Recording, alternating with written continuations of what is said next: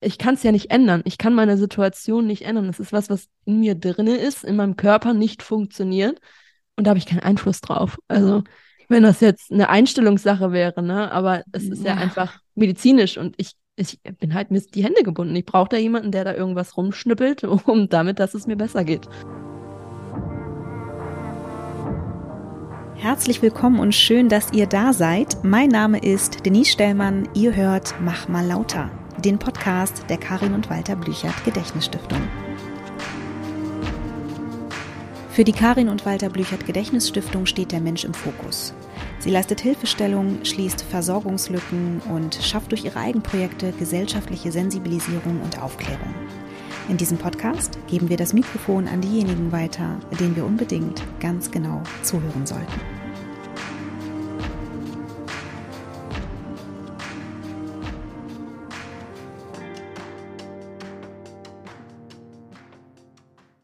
Einen wunderschönen guten Tag und herzlich willkommen zu einer neuen Podcast-Folge. Liebe Leute, es gab eine Pause. Jetzt ist die Pause offiziell beendet und wir starten heute ähm, frisch und munter in äh, einen neuen Auftakt. Und äh, ja, mit wem ich heute spreche und worum es geht, das erzähle ich euch jetzt. Mein heutiger Gast heißt Leonie und ich freue mich sehr, dass wir die Folge heute zusammen machen. Meine liebe Leonie, erzähl doch mal, wer du so bist, was du so machst und äh, ja, dann erzähle ich, äh, worüber wir heute so sprechen werden. Ja, hallo, danke erstmal, dass ich hier sein darf. Ich freue mich auch sehr. Ich bin Leonie, ich bin 24 Jahre alt und äh, ja, vom Beruf her bin ich momentan sozialpädagogische Assistentin, mache noch eine Ausbildung zur Erzieherin und sonst in meinem Leben, ja, bin ich auf Social Media unterwegs. Ich habe einen Instagram-Account und nehme euch damit in mein Leben mit künstlicher Blase. Ja, und genau äh, auf Instagram habe ich dich tatsächlich auch äh, entdeckt. Ich bin über dein Profil gestolpert. Ich kann tatsächlich gar nicht mehr rekonstruieren, wann und wodurch. Ich meine, durch äh, einen anderen Gast habe ich dein Profil. Ich bin mir nicht mehr sicher. Ich kann sein durch Clara Schmetterling. Oh ja, ja. genau. Ja, das stimmt, das, das, kann sein. Kann sehr gut sein. Ja, das, das stimmt. Ähm, du hast es schon gesagt, du bist auf äh, Social Media aktiv und dein Account heißt Mein Push und ich. Ja. Habe ich das richtig ausgesprochen? Ja, ne? Fast. Ganz fast. Pouch. Das ist ja nicht mal in der Nähe von richtig. Doch, es gibt auch Leute, die sagen das noch ganz anders. Von okay, daher ist okay es, es wird Pouch. P-O-U-C-H genau. wird es geschrieben. Genau. Ja? Pouch. Alright. Mein pa das ist interessant. Das ist interessant. Das hätte ich tatsächlich nicht gedacht, dass das so ausgesprochen wird. Ja, doch. Es gibt auch Menschen, die sagen, mein Puck und Aha. ich, da muss ich immer an Puck die Stubenfliege denken. Mhm, mhm. Aber ja, Pouch ist äh, okay, die richtige Pouch. Okay, mein Pouch und ich, das ist dein Account. Genau. Und ähm, ich würde vorschlagen, wir starten vielleicht mal mit diesem Wort. Was genau heißt das eigentlich? Was bedeutet das? Und was hat das alles mit deinem Weg zu tun, mit deinem Leben? Wie bist du groß geworden und so weiter? Ähm, wenn du möchtest, würde ich vorschlagen, starten wir einfach mal genau damit. Ja, gut, dann äh, fange ich am besten mal vorne an, also bei meiner Geburt.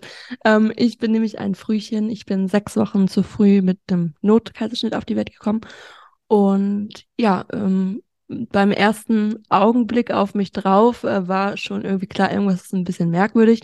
Meine Füße waren um 180 Grad gedreht und wurden dann quasi sofort eingegipst, damit äh, die Knochen sind ja am Anfang noch so weich, dass es direkt richtig gestellt werden kann. Und das hat auch ganz gut geklappt. Und ja, ich war dann halt natürlich einige Wochen mit meiner Mama im Krankenhaus. Und dann sind wir halt irgendwann nach Hause gefahren und wir dachten, ja, alles ist gut. Oder meine Eltern dachten, alles ist gut. Und sind dann nochmal in ein Kinderkrankenhaus, also ein halbes Jahr nach meiner Geburt, später dann zur Kontrolle gefahren. Und da haben die Ärzte dann meiner Mama so ganz nebenbei dann ja erzählt, dass ich niemals werde laufen können und ähm, dass ich schwerst behindert bin, dass es auch sein kann, dass da eine geistige Behinderung, Behinderung vorliegt.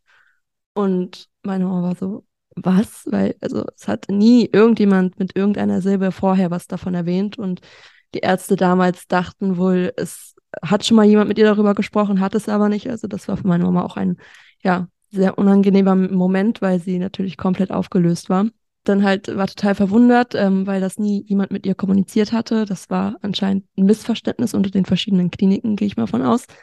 Ähm, ja, und von dem Tag an sind meine Eltern dann jeden Tag mit mir zur Krankenschwester gegangen.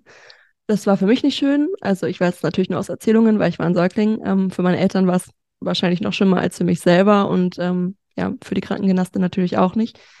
Ähm, weil dann festgestellt wurde, dass ich, jetzt kommt's wieder, eine lumbosakrale Agenisie habe. Und das ist eine Behinderung, die liegt im Kreuzbein und beeinträchtigt den Darm, die Blase, die Beine, den Rücken und die Füße. Also ich habe auch so eine Hohlfüße, also die sind so, ja, kann ich jetzt hier schlecht zeigen, ihr seht mich ja gar nicht, aber die sind so gebeugt, sag ich mal. Ähm, und ich habe so Hammerzähne, also so wie so krallenmäßig, also wenn man sich das bei einem Tier vorstellt. Genau, ähm, kann an den Waden keine Muskulatur aufbauen, beziehungsweise kaum Muskulatur aufbauen. Also ich habe extrem muskulöse Oberschenkel und absolut gar keine Wadenmuskulatur. Also es sieht teilweise so aus, als würde ich auf Stelzen laufen, so ein bisschen. Also kann man sich das vorstellen. Also extrem gesagt natürlich. Ähm, ja, und dadurch war halt auch für die Ärzte direkt nee, also die wird nicht laufen können. Das ist biologisch gar nicht möglich, wegen halt dieser fehlenden Muskelbildung. Ja, dann, äh, keine Ahnung, ich war ganz normal in dem Alter, wo ein Kind halt anfängt zu laufen wollte mir eine Banane vom Tisch holen, bin dann halt aufgestanden und habe mir die Banane geholt. Und meine Mama und äh, ihre Freundin, die war gerade zu Besuch, haben natürlich angefangen zu heulen wie sonst das, weil sie dachten, sie gucken nicht richtig. Und ja, dann habe ich es erstmal den Ärzten da gezeigt, habe erstmal gezeigt, guck mal, ich kann laufen. Und die waren auch immer alle so, äh, okay, komisch so. Ähm, aber ja, ich habe es halt geschafft und ähm, ja, das ist äh, etwas, worauf ich sehr stolz bin, dass ich das trotzdem geschafft habe, trotz all der Diagnosen, die gesagt haben, nein, ähm, es wird nichts. Und für da war dann auch einfach erstmal alles so okay, weil klar, ich war inkontinent, aber ich war halt ein Kindergartenkind. Von daher habe ich da jetzt nie so, also im Kindergarten nie so Berührungspunkte mit irgendwie anders sein, sag ich mal, gehabt, weil da halt viele Kinder noch eine Windel getragen haben und das für mich halt ganz normal wurde wo es dann das erste Mal irgendwie ein bisschen komisch war. Ich habe noch einen kleineren Bruder, der ist komplett gesund, ein Glück. Ähm, und ja, der hatte dann halt irgendwann keine Windel mehr und ich war so, hä? Also komisch so. Und dann ja, ging es halt auch in die Schule und dann war mir halt klar, das ist nicht mehr normal. Meine Eltern haben mich natürlich auch darauf vorbereitet. Irgendwo wusste ich das bestimmt auch, aber man hat das als Kind weiß ich nicht, ob jetzt so eine Inkontinenz damals meine größte Sorge war, weil ich so viele andere Sachen im Kopf hatte und ähm, ja, dann ging es halt in die Schule. Und in der Schule war das nicht schön. Es war gar nicht schön. Kinder können sehr grausam sein, müssen sie nicht, aber können es, gerade wenn halt wenig Verständnis vorliegt. Ähm, ja, genau. Da war ich also inkontinent, eigentlich immer. Also es gab keinen Moment, wo ich es nicht war. Ähm, und dann musste ich, als ich 14 Jahre, 13, 14 Jahre ungefähr war, ähm, anfangen, mich selber durch die Harnröhre zu katheterisieren. Mhm. Also einen kleinen Katheter nehmen und den dann in die Harnröhre einführen, damit der Resturin rauskam, weil in meiner Blase, das klingt irgendwie total bescheuert, ähm, weil neben der Inkontinenz hatte ich auch eine Blasenentleerungsstörung und das ist, also es passt irgendwie gar nicht zusammen, aber es gibt es tatsächlich. Und ähm, dadurch hat sich natürlich der Urin in meiner Blase äh, gesammelt und es war alter Urin und da sind halt super viele Entzündungen durch entstanden. Und das durfte halt irgendwann nicht mehr sein, weil halt auch natürlich die Nieren dann irgendwann angreifen werden. Und dann musste ich das also machen. Das war ganz schrecklich. Also ich wurde dann stationär aufgenommen. Ähm, Wie alt warst du da? Da war ich 13, 14 ungefähr, ich weiß nicht mehr genau. Ich habe so ein bisschen den Überblick über meine Jahre verloren, weil so viel passiert ist. Ähm, ja, und natürlich, so gerade in dem Alter ist es super unangenehm, selber da anfangen, sich zu berühren. Dann berühren dann da auch noch sehr viele andere Menschen natürlich, weil natürlich Untersuchungen, Blasendruckmessungen und so weiter gemacht wurden und ständig irgendjemand unten in meinem Intimbereich am Machen war und ich immer so Angst hatte natürlich auch, weil das einfach gerade als Teenager super, super unangenehm ist, weil du ja selber in deiner Findungsphase bist, was das auch gerade angeht. Und das war ganz, war nicht schön. Aber ähm, ich war dann eine Woche stationär im Krankenhaus und habe dieses Katheterisieren gelernt. Und ja, dann habe ich das auch irgendwann gekonnt. Und aller Anfang ist schwer, aber ich muss sagen, wenn man das dann erstmal gemacht hat, dann tut das auch nicht mehr weh, man gewöhnt sich dran. Also immer wenn ich das erzähle, ist sofort, oh Gott, oh Gott, oh Gott, Angst. Und das kann ich auch verstehen, weil ich hatte diese Angst selber, ich habe diese Angst durchlebt und Äh, ich weiß auch, dass es gewiss nicht angenehm ist, aber wie gesagt, man gewöhnt sich dran und ähm, es muss halt einfach sein, weil alles andere wäre noch viel schlimmer gewesen im Endeffekt. Und ich habe damit auch super gelebt, also viele Jahre, ähm, ungefähr ist das, so. Ist das so ein bisschen ähm, vom, also das, das Einführen des Katheters ähm, vergleichbar mit einer Blasenspiegelung? Ja, der erste Moment. Also Mhm. das Einführen. Das ist quasi, das, also bei einer Blasenspiegelung ist das ja alles ein bisschen, ich sag mal, dicker. Also das ist ja, Mhm. da ist ja so eine kleine Kamera dran und so. Ähm, aber ja, das fühlt sich sehr ähnlich an. Nur, dass es halt nicht in der Blase die ganze Zeit irgendwo, irgendjemand irgendwo gegenstößt, sondern das ist halt ganz schmal und es wird halt direkt, also wenn der Urin rausgelaufen ist, direkt wieder rausgezogen. Okay. Also es ist jetzt nicht so krass, dass man das in der Blase merkt, eher so den Gang von Harnröhre zur Blase hin, so. Also ich versuche versuch ein Gefühl dafür zu bekommen. Ja. Blasenspiegelung kenne ich, finde das, Ja. fand es sehr, das ist ein sehr ungewöhnliches Gefühl. Also ich habe das als Ja. sehr un, als sehr, das kann, kann man gar nicht richtig beschreiben. Das, das hat so, so was, man denkt, ein Gefühl, was man noch nicht kannte. Ja, äh, genau. man sagt, boah, das ist, das ist schräg irgendwie. Ja, ja. Äh, alle anderen Dinge äh, hat man, äh, also da habe ich äh, das Gefühl gehabt, kann ich, habe ich schon, schon gemacht. Das ist irgendwie äh, ein Gefühl, was, was der Körper kennt. Ja. Aber so eine Blasenspiegelung war tatsächlich, das war gar nicht unbedingt ein Schmerz, das war unangenehm. Ja, Und ähm, der Körper kannte dieses Gefühl nicht. Und ich glaube, das ist so ein, so ein interessanter Punkt. Ich glaube, wenn man das Genau. ein bisschen häufiger gemacht hat, dann habe ich eine Idee, wie sich das anfühlen könnte. ja, also das, das kann man auf jeden Fall nicht gleichsetzen, aber es, es kommt dem schon sehr ähnlich. Also das Gefühl ist definitiv dasselbe. Mhm. Ich finde halt nur bei der Blasenspiegelung kommt natürlich auch immer darauf an, wer diese durchführt. Das muss man ja auch ganz klar dazu Absolut. sagen. Ja. Ähm, für mich war eine Blasenspiegelung immer sehr, sehr schlimm, weil ich äh, damals eine Person hatte, die absolut, also ich war ein Kind wohlgemerkt, ne, die absolut empathielos war und ähm, ich glaube, die auch sehr, sehr viel in meinem Vertrauen, was das angeht, damals kaputt gemacht hat. Also ja, sehr, sehr, sehr viel kaputt gemacht hat. Ähm, aber ja, man kann es ähm, schon, schon ein bisschen vergleichen. Es ist nicht ganz gleich, aber das Gefühl ist auf jeden Fall ähnlich, ja. Das tut mir auf jeden Fall leid. Erstmal ganz kurz, äh, zumindest. Ja. Ich möchte das nicht so stehen lassen, aber ich möchte gerne Ja. einmal dazu sagen, dass das, dass mir das sehr leid tut und dass das inakzeptabel ist. Ja, total. Also, ja, total. Ähm, ich erzähle mal weiter. Und äh, zwar war dann ein Tag gekommen, an dem ich halt auf der Toilette saß. Ich war mittlerweile 18, müsste ich 17, 18 gewesen sein, ja. Ähm, saß auf der Toilette, wollte mich katheterisieren und das ging halt einfach irgendwie nicht. Also ich habe den Katheter einfach nicht mehr durch die Harnröhre bekommen. Das war, als würde ich gegen so eine Wand stoßen. Ich habe es dann auch irgendwann gelassen, weil irgendwann kommt dann halt der Punkt, wo es dann auch weh tut, wenn du da nicht weiterkommst. Und dann sind wir in die Notaufnahme und dann haben die mich da untersucht und meinten, ja, ist eine Blasenentzündung und dadurch ist die Harnröhre halt so angeschwollen, dass da jetzt gerade nichts mehr durchgeht. Und dann habe ich einen Dauerkatheter bekommen. Also das ist quasi genau das Gleiche, nur dass dieser Dauerkatheter halt die ganze Zeit drin steckt und den du halt nicht wieder rausnimmst, sondern nach einer langen Zeit erst wieder rausnimmst. Ich hatte den dann zwei Wochen und ich habe mich in diesen zwei Wochen kein Zentimeter bewegt. Also gar nicht, weil das einfach so weh tat und ich mich so unwohl gefühlt habe. Ich nicht rausgehen wollte mit diesem Urinbeutel und ja, einfach, ich habe gar nichts mehr gemacht und war dann auch froh, als der wieder rauskam und auch alles wieder gut war.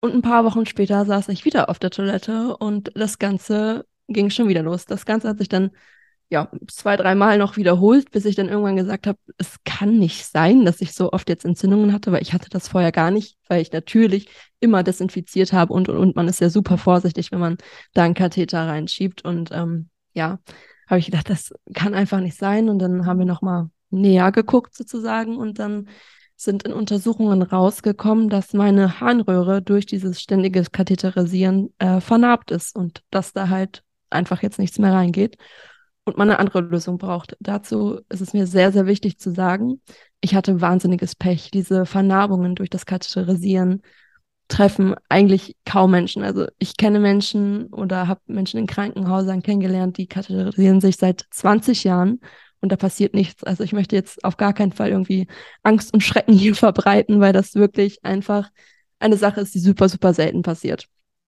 So, und äh, dann war halt klar, dass ja jetzt eine andere Lösung her muss, weil irgendwie muss ich ja meinen Urin aus der Harnröhre rausbekommen und sie muss sich halt auch komplett entleeren. Und ja, dann ähm, habe ich mich damals daran erinnert, auch als äh, das dann angesprochen wurde, zum ersten Mal die künstliche Blase. Da hatte mein Kinderurologe damals schon äh, vor dem Katheterisieren mit mir drüber gesprochen. Und da habe ich aber gesagt, nee, also das mache ich nicht. Das ist ja so ein großer Eingriff und ich bin auch so klein und nee, das schaffe ich nicht. Ähm, ja, jetzt führte aber kein Weg an dieser künstlichen Blase dran vorbei. Und ähm, ich habe dann gesagt, okay, dann machen wir das, weil irgendwie muss es ja weitergehen. Ich wollte auch nicht mein Leben lang mit diesem Dauerkatheter rumlaufen, weil der halt echt einfach unangenehm ist. Also beim Tragen, beim Laufen, bei allem. Wie alt warst du da? Als es, als Dann war ich so 17, 18 und das Ding war, ich hatte genau zu dem Zeitpunkt, wo das passiert ist, gerade angefangen, meinen Realschulabschluss an einer Volkshochschule nachzuholen. Ähm, den habe ich nämlich vorher nicht geschafft, aus, aufgrund von zu vielen Fehlzeiten und Krankheit. Und habe dann ähm, ein Jahr ausgesetzt, habe damals einen FSJ gemacht, habe dann gesagt, komm, ich nehme das jetzt nochmal in Angriff. Ich möchte auf jeden Fall meinen Realschulabschluss haben, um halt die Ausbildung zur Erzieherin später machen zu können. Und ich war natürlich total genervt, weil mir das Leben mal wieder vollkommen dazwischen kam, weil diese OP ist natürlich riesig und ähm, ich hätte das nicht geschafft mit dem Realschulabschluss dann zwischendrin und habe dann gesagt, nee, ich mache jetzt erstmal das eine zu Ende, also habe erstmal einen Realschulabschluss äh, zu Ende gemacht und wollte dann die OP machen. Das hieß dann aber auch für mich, dass ich halt die ganze Zeit diesen blöden Dauerkatheter haben musste. Es ging dann noch zwei, drei Wochen so weiter, dass ich nicht aus dem Haus gegangen bin, dass ich mich verschanzt habe, dass ich einfach gar nichts gemacht habe, weil ich mich so sehr geschämt habe. Und dann habe ich einmal Mut zusammengenommen und habe in unsere damalige Klassengruppe geschrieben, dass ich ab Montag komme, dass ich einen Urinbeutel bei mir trage, dass ich nicht drauf angesprochen werden möchte und dass ich möchte, dass es bitte einfach so akzeptiert wird und ähm, ich noch nicht an dem Punkt bin, wo ich darüber reden kann, ohne in Tränen auszubrechen. Und ja, dann habe ich das gemacht. Dann bin ich auch zur Schule gegangen. Ich habe super tolles Feedback damals von meinen Mitschülern bekommen, was mich sehr überrascht hat, da es das erste Mal war, dass so positiv ähm, ja, reagiert wurde. Da habe ich auch so das erste Mal diesen Schritt von Kind zu einer erwachseneren Person gemerkt, ähm, weil das einfach viel respektvoller war als das, was ich vorher kannte und dachte so, ja, endlich, weil ich dachte nämlich schon damals in der Grundschule, wenn ich auf die weiterführenden Schulen komme, dann ist das alles gar nicht mehr so schlimm, weil die sind dann ja alle schon fast erwachsen. Pustekuchen, das war nämlich überhaupt nicht so. Ähm, und deswegen war ich da sehr froh, dass ich jetzt endlich an diesem Punkt angekommen bin, wo ich mit Menschen zu tun habe, die das alles akzeptieren und respektieren. Ähm, also natürlich, man kann nicht alle in einen äh, Topf schmeißen, Deckel rauf tun, aber es wurde schon mal besser, sagen wir so. Ähm, ja, und dann habe ich auch irgendwann angefangen, mit dem Dauerkatheter alles zu machen, was ich sonst auch gemacht habe. Es ging bis dahin, dass ich mit dem Fahrrad gefahren bin. Hätte mir das vor einem Jahr davor einer gesagt, hätte ich gesagt, ja, hier oben, das ist ja wohl ein Vogel. Ich sitze vielleicht auch nicht mit dem Dauerkatheter auf dem Fahrrad. Ähm, habe ich auch gemacht. Es klingt für Leute, die also habe ich gemerkt, die jetzt gerade einen Dauerkatheter haben, auch unvorstellbar. Und ich kann diesen Gedanken sehr, sehr gut nachvollziehen, weil es für mich auch unvorstellbar war. Aber ich habe mir irgendwann gesagt, okay, du kannst jetzt hier natürlich ein Jahr nur zu Hause sitzen und einfach nichts tun und für die Schule lernen. Oder du nimmst halt dein Leben wieder in die Hand und gehst raus und machst all das, was du vorher gemacht und geliebt hast. Und ich habe mich für den zweiten Weg entschieden. Das war nicht einfach. Das hat, wie gesagt, auch gebraucht, ähm, zu diesem Punkt zu kommen. Aber ich glaube, das war definitiv die richtige Entscheidung. Ja, und dann kam der Tag, an dem ich mein Minds Pouch, also meine künstliche Blase, bekommen sollte. Es gibt ganz viele verschiedene Varianten von künstlichen Blasen und meins ist halt der Minds Pouch. Und beim Minds Pouch wird das so gemacht, der wird aus deinem eigenen Darm gebaut. Ähm, also man schneidet ein Stück vom eigenen Darm ab und also ja, formt den nicht wirklich, aber näht ihn halt wieder zusammen zu einem Pouch. Und ähm, dann braucht man natürlich noch eine Harnröhre. Ähm, in meinem Fall war das damals der, es nennt sich Nippel, also die Harnröhre des Pouches nennt sich Nippel. Und ähm, der wurde bei mir damals gebaut aus meinem Blinddarm. Also wenn man noch einen mhm. Blinddarm hat, wird es äh, wohl empfohlen, den zu nehmen. Wobei ich mittlerweile auch äh, durch andere Betroffene erfahren habe, dass andere Kliniken genau das Gegenteil sagen. Von daher will ich mich da jetzt gar nicht festlegen. Auf jeden Fall wurde bei mir der Nippel, äh, der Blinddarm als Nippel genommen und der führt dann zum Bauchnabel hin und dann habe ich dort eine Öffnung im Bauchnabel und da schiebe ich wiederum einen Katheter rein. Also es ist quasi wieder dieses Selbstkatheterisieren, nur an anderer Stelle und meine Blase, die habe ich rausnehmen lassen, also die gibt es nicht mehr. Und äh, die eigentliche Harnröhre, das wurde halt alles verkappt, damit da nichts mehr austritt oder so. Ja, und dann äh, ging mein Leben so richtig los, will ich mal so sagen. Es lief nämlich leider, jetzt kann ich drüber lachen, das äh, könnte ich übrigens vor ein paar Jahren noch nicht. Ähm, es lief alles schief. Es lief einfach alles schief, was hätte schief laufen können. Ähm, die Ärzte haben auch teilweise die Hände über den Kopf zusammengeschlagen und gesagt, ey, Frau Backhaus, das kann doch nicht wahr sein.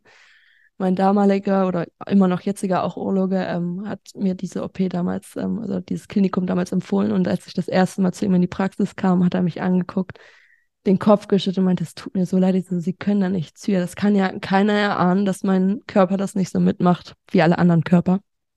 Ähm, ja, ich könnte jetzt hier noch Stunden äh, länger erzählen, weil ja. es ist noch sehr viel passiert. Aber ich finde es gut. Also ich, wie gesagt, es ist ähm, auch ganz wichtig äh, zu, äh, zu erwähnen. Ich finde es super, dass, weil das ist deine Folge und ich möchte schon, dass du auch all das erzählst, was für dich ähm, Relevanz hat, hat und womit du dich gut fühlst. Ich habe natürlich ein paar Fragen hier nebenbei notiert. Ja. Ähm, das Ding ist, ich habe vor gar nicht so langer Zeit eine Folge gemacht mit, ähm, mit einer Frau, die ich auch persönlich schon sehr, sehr lange kenne, die Morbus Crohn hat. Und ähm, die Kompl Komplikationen, die, äh, also eine ganz, ganz schwere Form von ähm, Morbus Crohn und es gab immer wieder massive Komplikationen. Am Ende ist auch äh, Krebs daraus geworden tatsächlich. Und ähm, es ging ihm auch tatsächlich irgendwann um die Blase. Unter anderem, nicht nur. Ähm, aber die, das muss man sich halt, das ist, glaube ich, was ganz viele Menschen ähm, gar nicht auf dem Schirm haben. Man hat so diese eine Diagnose und was das aber bedeutet und womit das einhergehen kann, welche Komplikationen entstehen können, wie viel Einbußen da am Ende des Tages mit einhergehen, das ist ja für viele an super vielen Stellen überhaupt nicht klar. Umso wichtiger finde ich, es bohrt hier jemand. Entschuldigung, ich nehme hier eine Podcast-Folge auf. also ich höre es ähm, nicht. Vielleicht ist es ein gutes Zeichen. ähm, und ich glaube, dass das wichtig ist. Äh, grundsätzlich ähm, halte ich das für immer gut, wenn man Menschen möglichst äh, viel füttert mit Informationen, weil ich glaube, dass das auch sozusagen das Fundament bildet für ähm, Sensibilis Sensibilisierung und auch einen anderen Umgang. Ja, äh, dass Menschen da einfach ja, Input bekommen. Ähm, deshalb kann ich mir gut vorstellen, wenn du sagst, äh, es gab diese künstliche Blase und äh, der Katheter durch den Bauchnabel und so weiter. Klingt für mich schon, okay, da ist Potenzial für äh, Komplikationen oder für Umwege. Und wenn du möchtest, ähm, erzähl da gerne nochmal äh, drüber, wie wie es dann, welche Komplikationen, welche Umwege es dann gab für dich. Ja, also ich versuche das Ganze ein bisschen kurz äh, zu halten, weil ich glaube, wir sitzen sonst echt sehr lange hier. Ähm, es ging auf jeden Fall damit los, A, also nach der OP hat man so Harnleiterschienen, die halt die Harnleiter, die natürlich auch an diesem Pouch dann, also von Blaser an Pouch angebracht werden mussten, natürlich geschwächt waren und geschwollen waren. Deswegen hat man diese Harnleiterschienen, um die Harnleiter halt zu unterstützen. Und ähm, die waren immer verstopft. Und dann kam immer ein Pfleger und hat ähm, mit Kochsalzlösung das gespült, damit das alles durch, also einmal durchläuft, sozusagen, dass man ein bisschen Druck hinten reinmacht und es sich löst. Und ähm, ich habe immer direkt gemerkt, äh, wenn diese Haarleiter verstopft waren, weil ich immer Nierenschmerzen bekommen habe, ganz schnell. Also, dass sich der Urin in den Nieren staut, habe ich sofort gemerkt. Und der eine Pfleger hat auch tatsächlich zu mir gesagt, ähm, ja, was ist, also ich habe geklingelt, ich so, und dann haben die gefragt, was ist denn? Ich so, ja, ähm, die linke Haarleiterschiene ist verstopft, ich habe Nierenstau. Und er so, das kann doch gar nicht sein. Ich so, ja, doch. Ich sag Ihnen das, es wird gleich, wenn Sie das spülen, wird Urin rauskommen. Hat er das gemacht und dann hat er mich angeguckt und meinte dann so, das gibt's doch gar nicht. Ich so, was denn? Es ist einfach so unfassbar, was sie für ein Körpergespür haben, dass sie genau sagen können, welche Niere hier gerade wo staut und weswegen. Und ähm, da war ich auch so, hä? Also ich, also ich habe es halt nicht verstanden, weil es halt für mich so normal war, weil ich meinen Körper immer so gut ein Glück äh, spüren konnte und halt sofort wusste, was wo irgendwie drückt. Ähm, und ich glaube, dass das auch so ein bisschen mein Glück war, aber für außenstehende Personen, gerade für Fachkräfte oder mhm. Ärzte, mhm. das oftmals so als die weiß alles besser rüberkommt. Oh Gott, ja. Ja, ja, Mhm. ja. Das hat viel mit dem Ego zu tun, ne? Das ist ganz Ja, schön schade. Aber es ist groß, ne? Wenn dann jemand Ja. sagt, dass sie haben recht. Ja, genau. Also da, da war ich auch okay. Also ich war froh, dass ich diese Begegnung mit diesem Pfleger hatte, weil dadurch kann ich alles weitere, was jetzt noch passiert, was ich jetzt gleich erzähle, besser nachvollziehen, weil es anscheinend oftmals nicht normal ist, dass Menschen sagen, es ist das und dann ist es wirklich das, sondern oftmals stellt man ja auch seine eigene Diagnose durch Google oder sonst was und das werden die halt so auch kennen und ähm, ja, da versuche ich mir das immer ein bisschen schön zu reden, dass äh, die bestimmt deswegen so blöd, nett ausgedrückt, äh, zu mir waren. Ähm, ja, genau, dann habe ich also erstmal diese Harnleiterschienen da ständig gespült bekommen und dann kam halt der Tag, an dem die gezogen werden sollten. Und dann habe ich gedacht, ja gut, aber wenn die halt jetzt anschwellen und verstopfen und diese Harnleiterschiene draußen ist, dann kann man da ja nicht mehr spülen. Ne? Also dann ist da ja kein Weg mehr rein. Nee, nee, das äh, passiert nicht. Okay. Dann machen wir das mal, ziehen wir die mal raus. Ja, ein paar Stunden später habe ich geklingelt, weil ich Nierenschmerzen hatte und habe gesagt, ich habe eine gestaute Niere. Und ähm, da war, es war mitten in der Nacht, es war eine Nachtschwester da und die hat gesagt, ja, glaube ich dir jetzt nicht so, äh, Schmerzmittel und weiter. Und ich lag da so und dachte so, okay, ähm, gut. Habe ich halt eine halbe Stunde später nochmal geklingelt und habe gesagt, die Schmerzmittel bringen nichts. Ich habe Nierenstau, ich bräuchte einen Arzt, der vielleicht wenigstens kurz einen Ultraschall macht, um äh, sicher zu gehen. Nee, nee, da kann nichts sein. Dann habe ich so oft geklingelt, bis irgendwann die andere Pflegekraft kam, ähm, die ein Glück dann irgendwann kam und gesagt hat, ja, sie ruft mal beim Arzt an.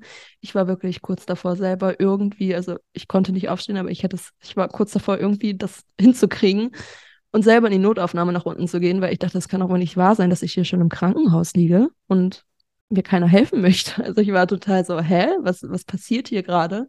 Ich war natürlich auch aufgeschmissen.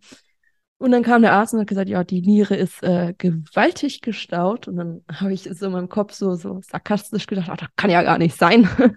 also, weil ich so sauer war. Und ähm, ja, dann musste ich ähm, in Vollnarkose gelegt werden und habe eine Nierenfistel bekommen. Eine Nierenfistel ist auch quasi ein Katheter, der aber von außen, also im Rücken, in die Niere reingestochen wird und dann auch einen Ablaufbeutel hat.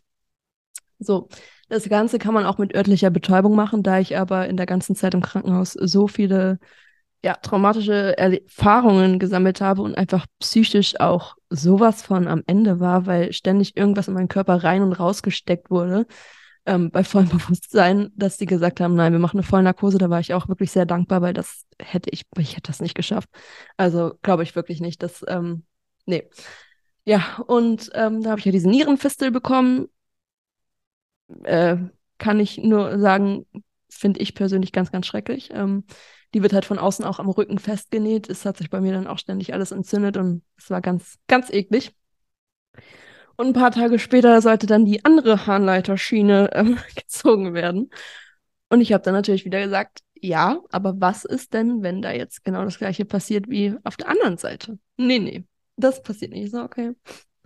Ja, es hat dann aber tatsächlich drei Tage gedauert, bis die Niere angefangen hat zu stauen. Und ich dann also wieder in Vollnarkose gesetzt wurde, um auf der anderen Seite dann eine Nierenfistel zu bekommen. Hattest du dann zwei? Ja, Also zwei Beutel? drei Beutel Drei. insgesamt. Also einmal hatte ich hinten am Rücken zwei. hinten am Rücken zwei, genau. Also zwei Schläuche mit Ablaufbeuteln am Ende. Ähm, heißt, war für mich natürlich super beschissen, weil auf dem Rücken liegen war Kacke, auf dem Bauch, mein ganzer Bauch war ja aufgeschnitten von der OP, war auch Kacke. Es war wirklich schlimm. Also das war wirklich schlimm. Ich bin dann entlassen worden mit diesen drei, vier. Ich hatte vier, also zwei Schläuche im Bauch noch und zwei halt im Rücken wurde ich dann entlassen. Ähm, ich war vier Wochen im Krankenhaus. Eigentlich ist man so zehn Tage im Krankenhaus. Und also nach diesem Eingriff. Und ja, bin dann nach Hause. Ähm, hab natürlich zu Hause mich kaum bewegen können. Ich bin mit dem Rollstuhl durch die Gegend, also zu Hause im Haus, klar ging das ohne, aber weitere Strecken war einfach nicht möglich, weil ich mich auch so verspannt habe, weil überall diese Schläuche waren und jede Bewegung auch am Rücken wehgetan hat und ähm, ja, ich auch einfach super schwach war.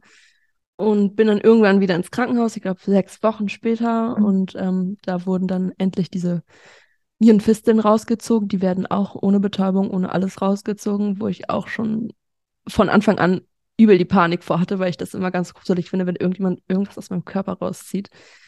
Ähm, War das schmerzhaft? Nein, tatsächlich nicht. Also ich habe ja vorher auch diese Haarleiterschienen drin gehabt, dann diese Wunddrainagen und die waren tatsächlich sehr schmerzhaft. Ähm, allerdings ist das auch immer eine Sache, wie die liegen. Also ich hatte jetzt in der Zeit danach nochmal so eine ähm, Drainage und die tat gar nicht wie die habe ich gar nicht gemerkt. Die Nierenfisteln beim, Zeh äh, beim Ziehen, das hat sich so dumpf angefühlt, aber es tat nicht weh. Also ich habe mir das echt schlimm vorgestellt, wenn da irgendjemand gerade was aus meiner Niere rauszieht.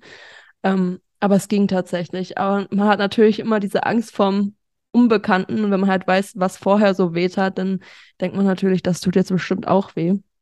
Hat man aber tatsächlich kaum gemerkt, bis auf dieses, wie so ein kleines Klopfen einmal an der Niere und dann war es raus.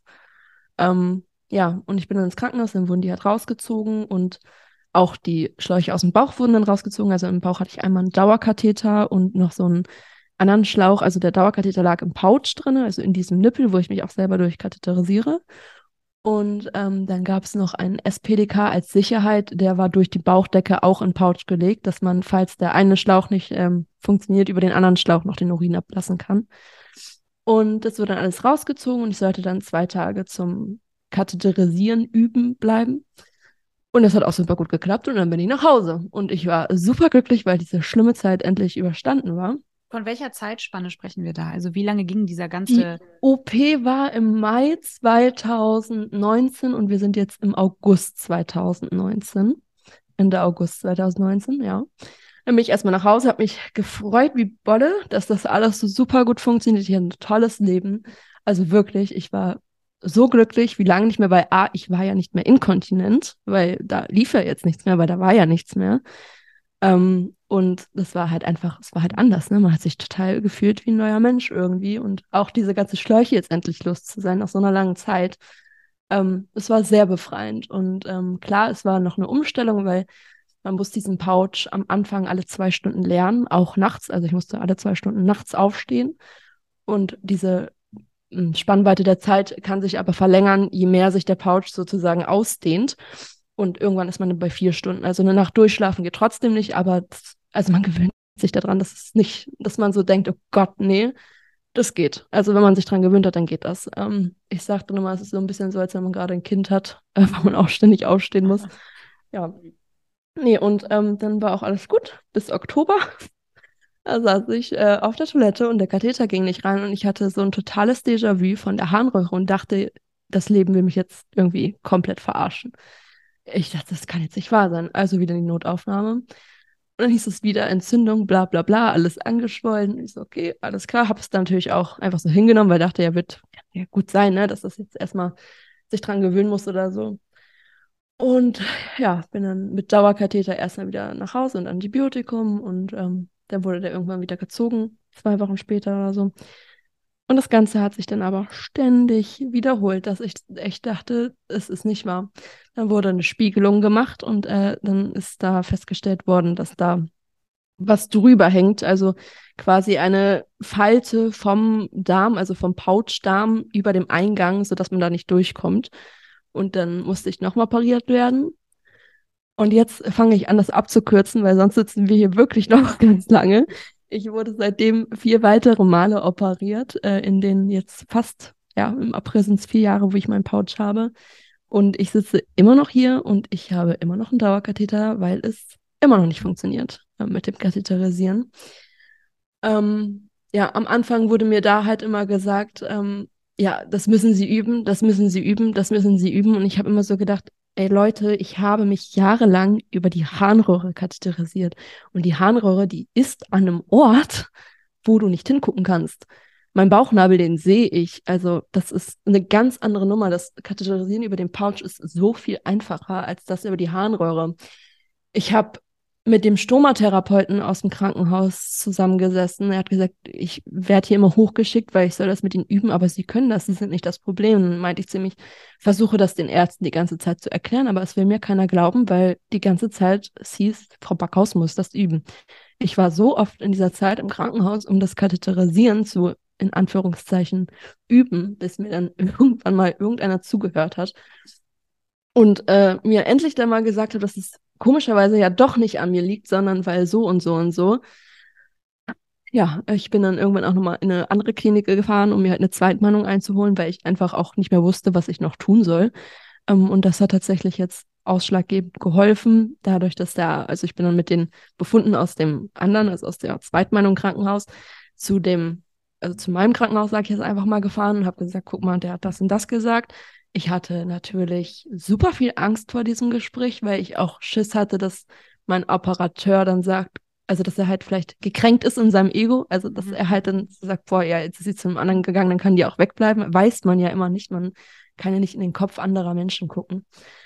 Ähm, und ja, er hat es aber dann zum Glück äh, sehr gut aufgenommen, hat dem anderen Arzt auch recht gegeben, die kannten sich wohl auch, das war vielleicht auch ganz gut. Ähm, und hat dann gesagt, ja, der hat schon recht, aber das Problem ist halt, also der Arzt dort hat halt herausgefunden, dass mein Nippel, also dieser neu, also es ist jetzt nicht mehr der aus dem Blinddarm, es ist mittlerweile ein neuer Nippel, aus auch Dünndarm, also weil wenn der Blinddarm weg ist, dann, man hat ja nur einen, dann muss man was anderes nehmen. Ähm, und der ist A zu lang und B ist es so, dass der Pouch immer darüber fällt. Und ich hatte das schon befürchtet, also ich habe mir schon gedacht, dass ähm, das egal ist, an welcher Stelle jetzt halt ähm, ja, diese, dieser Nippel eingeht, dass immer irgendwo eine Falte neu drüber fallen würde nach gewisser Zeit, ähm, weil sich das ja auch in den letzten Jahren jetzt immer wieder bewiesen hat. Und ähm, das war halt dann auch das, was mein Operateur mir sagte. Und ähm, dann war das Gespräch eigentlich schon zu Ende und dann ging er zur Tür, drückte die Klinke schon runter und sagte, aber Moment. Und dann kam er wieder zurück. Und dann dachte ich, oh Gott, es gibt doch noch Hoffnung. Ich habe mich so gefreut, als er zurück an diesen Tisch kam und hat dann gesagt, ja, okay, es gibt jetzt noch einen Versuch. Ähm, wir machen das jetzt so, dass wir den Nippel an eine ganz, ganz andere Stelle mit einer ganz, ganz anderen Methode legen und einfach hoffen, dass es dann klappt. Er hat mir klipp und klar gesagt, dass es nur ein Versuch ist und dass ich absolut keine Garantie habe, dass das funktioniert. Ähm, ich habe aber direkt gesagt, ja, ich will. Also sofort. Ja, ich ähm, will. ja, genau, ohne nachzudenken.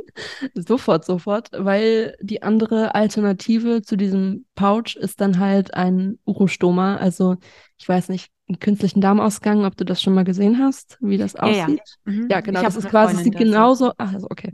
Das sieht genauso aus, ähm, nur halt, dass sich der Urin darin sammelt. Mhm.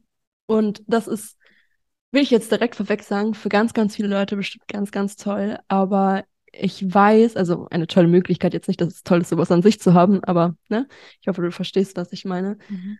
Aber für mich, also ich habe diesen Pouch ja schon, ich habe so viel mit diesem Pouch durchgemacht und ich weiß aus unseren guten Zeiten, sage ich jetzt mal, wie toll dieser Pouch ist und ich will den behalten und ich möchte nicht diesen festklebenden Beutel für immer an mir haben und ähm, habe dann halt gesagt, wenn ich das jetzt nicht mache, wenn ich jetzt sage, nee, okay, wir machen direkt den Ohrstummer, ich würde mir ein Leben lang die Frage stellen, was wäre passiert, wenn? Weil man weiß es nicht. Ja, es ist ein Versuch, es kann klappen, es kann nicht klappen, aber ich habe einfach so viel Hoffnung, dadurch, dass ich jetzt so viele Jahre gebraucht habe, dass es jetzt einfach auch mal gut werden muss. Also es muss einfach jetzt. Und ähm, deswegen habe ich gesagt, ja komm, ich mache das. Also ich habe auch direkt gesagt, ich mache das, weil ich wusste, ich würde es bereuen, es nicht versucht zu haben. Auch wenn das natürlich dann gegebenenfalls wieder zwei größere Eingriffe sind, wenn der eine misslingt. Aber ich gehe einfach ganz positiv daran und ähm, möchte einfach, dass es klappt, weil ich einfach diesen Pouch so toll finde. Es ist einfach eine so tolle Möglichkeit. Es gibt einem so viel Lebensqualität und ja, ich würde den echt gern behalten. Wow, also das klingt wirklich, das ist wirklich das, äh, das Ding ist, ich, ich habe ja in den Podcast-Folgen äh, immer mal wieder äh, ähnliche, ähnliche Themen, andere, andere, aber irgendwie auch ähnlich, ja. Das heißt, diese ganzen Komplikationen und Abzweigungen und so weiter, ähm, das habe ich schon häufiger gehört und was ich immer wieder feststelle, ist, dass diese, dieses, okay, eigentlich gibt es gar keine Möglichkeit, sich zu entscheiden. Ja, also was soll man denn machen? Also natürlich geht man immer weiter und probiert das nochmal und versucht es nochmal, weil es ja tatsächlich, was wäre die Alternative? Ja, die Alternative ist halt für viele ja überhaupt gar keine, es gibt eigentlich keine, es gibt nur das Versuchen, Versuchen, immer wieder Versuchen. Äh, das finde ich, ähm, ist ein, ein, eine, ein, äh, etwas sehr Unfaires, dass es überhaupt an diese Abzweigung kommen muss. Und zum anderen bin ich erstaunt darüber, äh, was in uns steckt, was wir leisten können.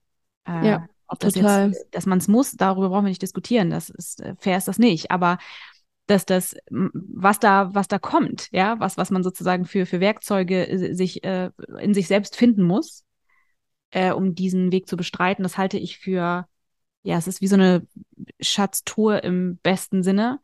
Äh, und trotzdem ist es nicht fair, weil so ein bisschen einfacher wäre schon auch nett, ne?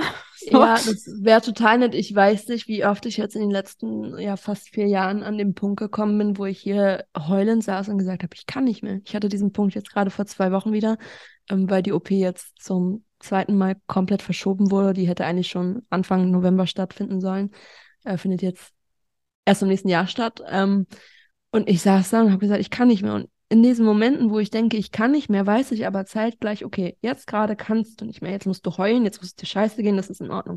Aber ich weiß von mir selber halt ganz genau, in zwei, drei Tagen stehe ich halt wieder da und mhm. natürlich kann ich, weil was soll ich denn machen? Also, Hast dich akklimatisiert quasi, ne? Ja, man hat ja nur diesen Weg weiterzumachen. Also es ist ja, ich kann es ja nicht ändern. Ich kann meine Situation nicht ändern. Das ist was, was in mir drinne ist, in meinem Körper nicht funktioniert. Und da habe ich keinen Einfluss drauf. Also wenn das jetzt eine Einstellungssache wäre, ne? Aber es ist ja, ja einfach medizinisch und ich, ich bin halt mir die Hände gebunden. Ich brauche da jemanden, der da irgendwas rumschnippelt, um damit, dass es mir besser geht. Ich glaube, es ist ein wichtiger Punkt. Das, das was du gesagt hast, ist, äh, es ist ja sozusagen in dir drin. Es ist keine Einstellungssache. Das finde ich ein ja. super, super wichtiger Punkt. Ja. Menschen sagen ja häufig, so, so, du bist so super, super stark. Und ich ähm, äh, weiß, dass ganz viele Menschen das sehr, sehr positiv meinen. Und da ist ja auch total viel Wahres dran. Und trotzdem klingt es immer nach einer Entscheidung. Als, als hätte ja. man so ein, so ein, du bist so, so stark. Ja, danke. Die ja. Sache ist, ich habe ja gar keine Wahl. Also, richtig, was, richtig. das klingt, das ist ja nicht, weißt ich, ich finde immer, das ist so ein bisschen, das klingt manchmal so, als würde man, äh, als würden die Menschen glauben, man läuft so einen Marathon weil man irgendwann entschieden hat, man läuft jetzt mal einen Marathon. Und dann läuft jemand nebenher und sagt, du schaffst das, du bist ja. so stark, nicht aufgeben. Und irgendwann ist man halt im Ziel. Die Sache hier ist ja aber, erstens, niemand hat sich entschieden, diesen Marathon anzutreten. Ja. ja und total. zweitens ist da auch das Ziel, weiß doch niemand, wo ist denn das überhaupt? Richtig, ja? und kommt das überhaupt? Ja. Also das ist ja die Frage, ist dieses Ziel erreichbar oder ist das halt eine Illusion, ein Wunschdenken, das weiß man nicht. Aber das kann ich voll äh, nachvollziehen, auch wenn man so oft gesagt bekommt, äh, du bist so stark. Also mir geht es so, ich habe da manchmal echt, denke ich dann so, nee, bin ich nicht. Weil in den Momenten, wo es mir schlecht geht, da bin ich ein Häufchen Elend. Also wirklich, da sitze ich hier und dann geht es mir wirklich schlecht und man hört dann gesagt bekommen, du bist so stark, du bist so stark. Und ich sitze da, bin überfordert auch mit diesen mhm. Worten. Also ich weiß total, ich möchte jetzt hier nicht irgendwie sagen, dass äh, das nicht nett ist von den Menschen. Überhaupt nicht. Ich weiß, wie gut das gemeint ist und dass da überhaupt kein böser Gedanke hinter ist.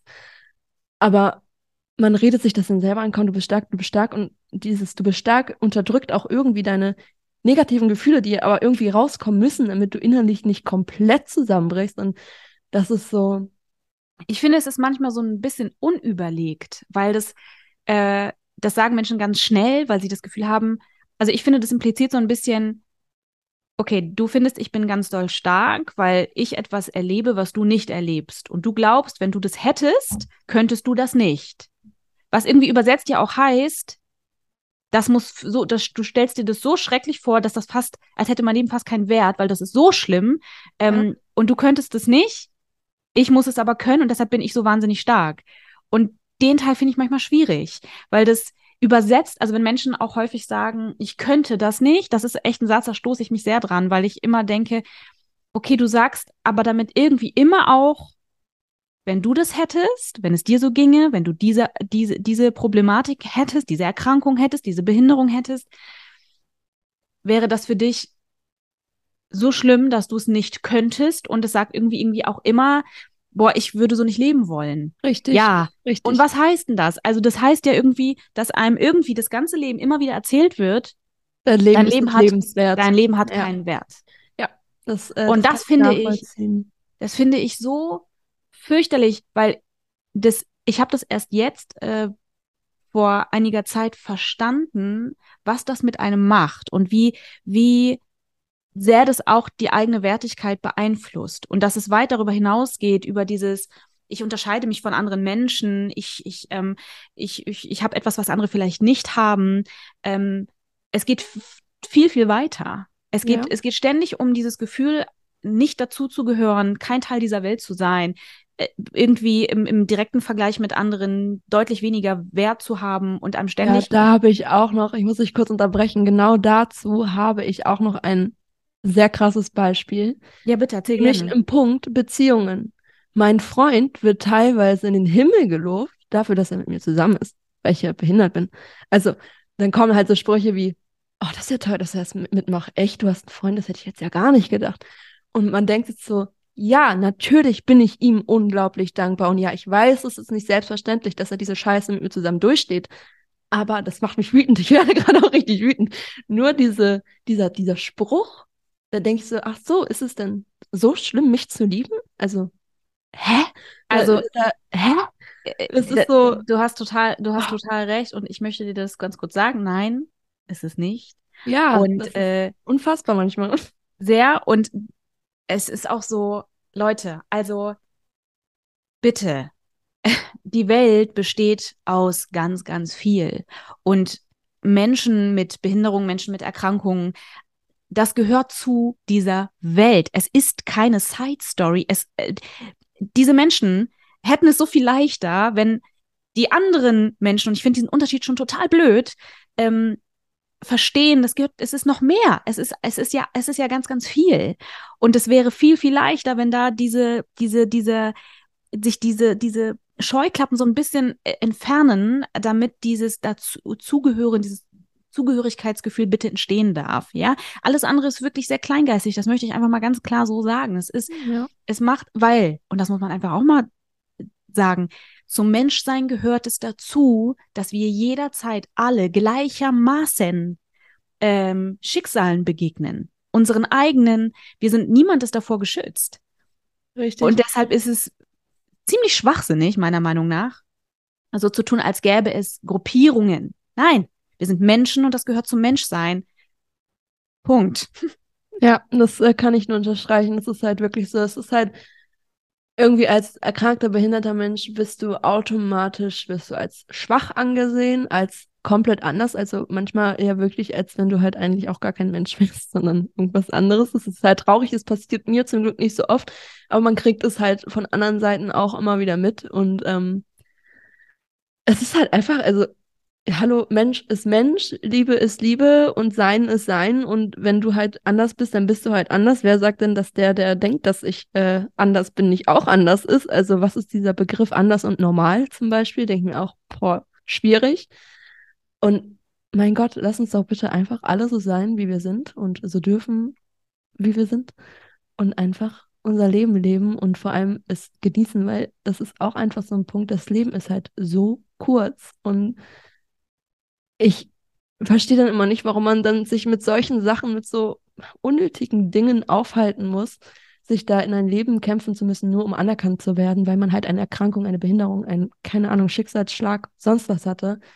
Das ist doch einfach, es ist so unwichtig für unser Miteinander. Es ist, es ist nicht relevant, es ist total egal. Hauptsache, wir sind freundlich zueinander und dann läuft das. Dann ist gar nichts los eigentlich. Das ist, äh, ja, das stimmt und ich glaube, das ist, was auch nochmal wichtig ist zu erwähnen. Ähm, ich finde es auch schwierig, wenn, also wenn jetzt jemand sagt, du bist stark, dann ist das nicht, also wenn ihr Menschen da draußen das zu jemandem sagt. Es geht nicht darum, das nicht mehr sagen zu dürfen. Ist halte ich für einen wichtigen Punkt, weil so ein Minenfeld zu bauen für Menschen, Begrifflichkeiten, ähm, es gibt Begriffe, die sind nicht in Ordnung. Ja, ähm, und dann gibt es Begriffe, die sind für Menschen, die betroffen sind, nicht so richtig in Ordnung.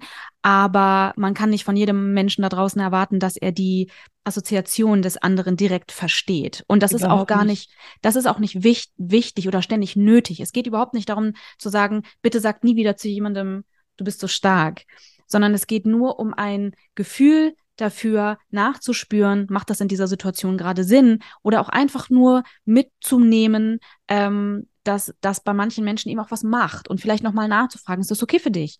Fühlt sich das eigentlich doof, wenn ich das sage? Und es werden unterschiedliche Antworten kommen, ja. Ähm, es geht nur um eine Sensibilisierung und eine weitere Perspektive und niemals darum, zumindest empfinde, also ist das für mich ganz wichtig, das zu sagen, niemals darum, äh, Worte äh, zu so massiv zu labeln, dass, dass Menschen Angst haben zu sprechen. Nein, und auf gar keinen Fall. Also da, das, das sehe ich genauso wie du. Das äh, hätte ich auch, hättest du es jetzt nicht gesagt, auch nochmal gesagt, weil es total wichtig ist, weil dann kann man ja, also wenn man so denkt, dann darfst du ja eigentlich gar nichts mehr sagen. Also das ist ganz schwierig, aber ja, total. Leonie, wie, wie sieht dein Tag aus? Also wie, wie gestaltest du dein Leben? Wo möchtest du hin? Völlig unabhängig von äh, den Themen, über die wir gerade gesprochen haben. Was ist so dein, was, was, was hörst du für Musik? Wie gestaltest du deinen Tag? Ähm, was möchtest du gerne machen, was du noch nicht gemacht hast? Äh, was regt dich auf? Was liebst du? Ja, also, was ich so mache oder was ich äh, machen möchte, ich liebe meinen Beruf. Also, ich arbeite in einer Kita und mache, wie gesagt, gerade auch die äh, Ausbildung zur Erzieherin weiter. Bei uns im Landkreis ist das so, äh, im Landkreis, im Bundesland ist es so, dass man diese sozialpädagogische Assistentin-Ausbildung braucht, um den Erzieher machen zu dürfen. Das heißt, es sind zwei Ausbildungen, fünf Jahre insgesamt. Ähm, und ja, da bin ich jetzt gerade im ersten Jahr zur Erzieherin angekommen und ähm, ich liebe meinen Beruf sehr. Ähm, ich gehe darin total auf und freue mich einfach jeden Tag den Kindern Werte und ähm, all das, was dazu gehört, mitgeben zu können. Und ähm, ja, mache das also sehr gerne. In meiner Freizeit liebe ich Theater spielen. Ich liebe es, Musicals zu besuchen, was auch direkt übergeht in meine Musikrichtung. Welche Musicals, welche Musicals hast du schon gesehen? Oh. Und welche also, magst du besonders? Also, ich sag mal so, meine Top Zwei, sage ich jetzt einfach mal, sind derzeit Wicked und Kinky Boots. Mhm. Ähm, ich habe auch gesehen Aladdin, Tarzan. Erinnerst du dich? Eiskönigin. Also Erinnerst du dich, wann du Aladdin gesehen hast? Ja, an meinem 18. Geburtstag tatsächlich. Das haben mir meine Eltern damals als Überraschung geschenkt. Also, das müsste, wann bin ich 18 geworden? Warte, 2017? Ja, bis 2017. Also in Hamburg? Hast du es in Hamburg ja, angeschaut? In Hamburg. Ja. Ja, ähm, und ja, noch einiges mehr. Also sehr, sehr, sehr viel. Mama Mia jetzt gerade zuletzt in Hamburg. Ähm, und äh, nächste Woche geht es für mich auch das zweite Mal in Frozen. Und mein Lieblingsmusical äh, von allen ist aber tatsächlich, glaube ich, wirklich Wicked, weil ich die Geschichte von Wicked einfach so unendlich toll finde. Weil es dort auch über dieses Anderssein geht. Und ich glaube, das ist so ein ganz großer Punkt, der mich da natürlich persönlich mit reinzieht. Ähm, ich war viele Male da, viermal in einem Jahr. Also ähm, ich bin da echt hängen geblieben und das war ganz witzig, weil eigentlich hatte ich gar kein Interesse an dem Stück, weil so Hexenmagie ist eigentlich so gar nicht meins. Ähm, aber da war halt eine Schauspielerin, die ich sehr mag ähm, in der Glinda-Rolle. Ähm, Michelle Janine, nein, Janine Michelle Wacker. Ich weiß nicht, ob du die kennst. Ähm, die ist auch Hamburgerin. Mhm. Und die habe ich damals nämlich in Kinky Boots gesehen und fand die dann so toll und habe dann gehört, dass sie halt bei Wicked ist und musste dann natürlich zu Wicked, um sie halt zu sehen. Und ja, dann ähm, war ich da und äh, dann war ich halt ein paar Mal mehr da. und ja, das ist halt auch so meine Musikrichtung. Also bei mir läuft, wenn ich Musik höre, und ich würde sagen, dass ich ein Mensch bin, dass der wenig Musik hört tatsächlich. Aber wenn ich Musik höre, dann höre ich Musical und Disney-Musik zur ähm, Freude, Ironie, alle anderen, weil das natürlich so ein bisschen speziell ist. Ähm, es gibt halt Menschen, die können halt nicht jeden Tag das die ganze Zeit hören und ähm, würden halt auch gerne mal die Charts oder so hören. Das ist schwieriger. ähm, ja, das mache ich so. Ich bin früher ähm, geritten. Ähm, das geht halt momentan nicht. Das möchte ich aber, wenn alles wieder gut ist, auch auf jeden Fall wieder in Angriff nehmen. Ja, ich spiele selber Theater, wenn jetzt nicht gerade der ganze Corona-Mist ähm, da ist. Ja, und äh, mache sehr viel mit meinen Freunden. Also ich bin ein sehr, ein, ein Mensch, der sehr gerne nicht alleine ist. Also ich bin gerne mit Menschen umgeben. Ähm, allerdings auch nur mit Menschen, die mir gut tun und ähm, die ich mag. Das ist jetzt nicht so, also ich bin jetzt nicht so die Partymaus. Ich gehe zum Beispiel nicht in Clubs, das ist nämlich so gar nicht mein Ding. So gerne so Partys, so, ne, so Hauspartys mit Menschen, die man lieb hat, zusammen in so einem geschlossenen Ding gerne, aber ich bin nicht so der Mensch, der so gerne äh, sich unter fremde Menschen mischt, weil mir das einfach immer zu viel ist. Ja, sonst kann ich zu mir nicht mehr so viel erzählen. Liebe Grüße, hier, liebe Grüße an dieser Stelle an meinen besten Freund. Der ist nämlich Musicaldarsteller. Oh, der spielt den Genie äh, in Aladdin. Ah, cool. Ähm, aber auch nicht mehr. Er hat das jetzt sehr, sehr lange gemacht und ähm, bis Ende des Jahres macht er das noch. In Stuttgart sind die noch, ne? Genau, in Stuttgart, ja. Ja. er Ja, hat aber cool. auch schon so viel, viel, viel Musical gemacht. So viel.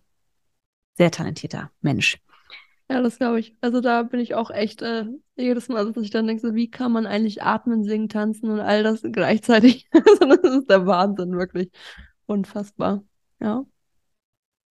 Wenn du, ähm, wenn du eine, eine, eine, eine Message hast, etwas, was du, wo du sagst, dass, ähm, das ist, was du dir so wünschen würdest, dass Menschen da sich anders verhalten, ganz grundsätzlich, in welchem Bereich als auch immer, in welchem Kontext, was wäre das? Was würdest du gerne sagen wollen?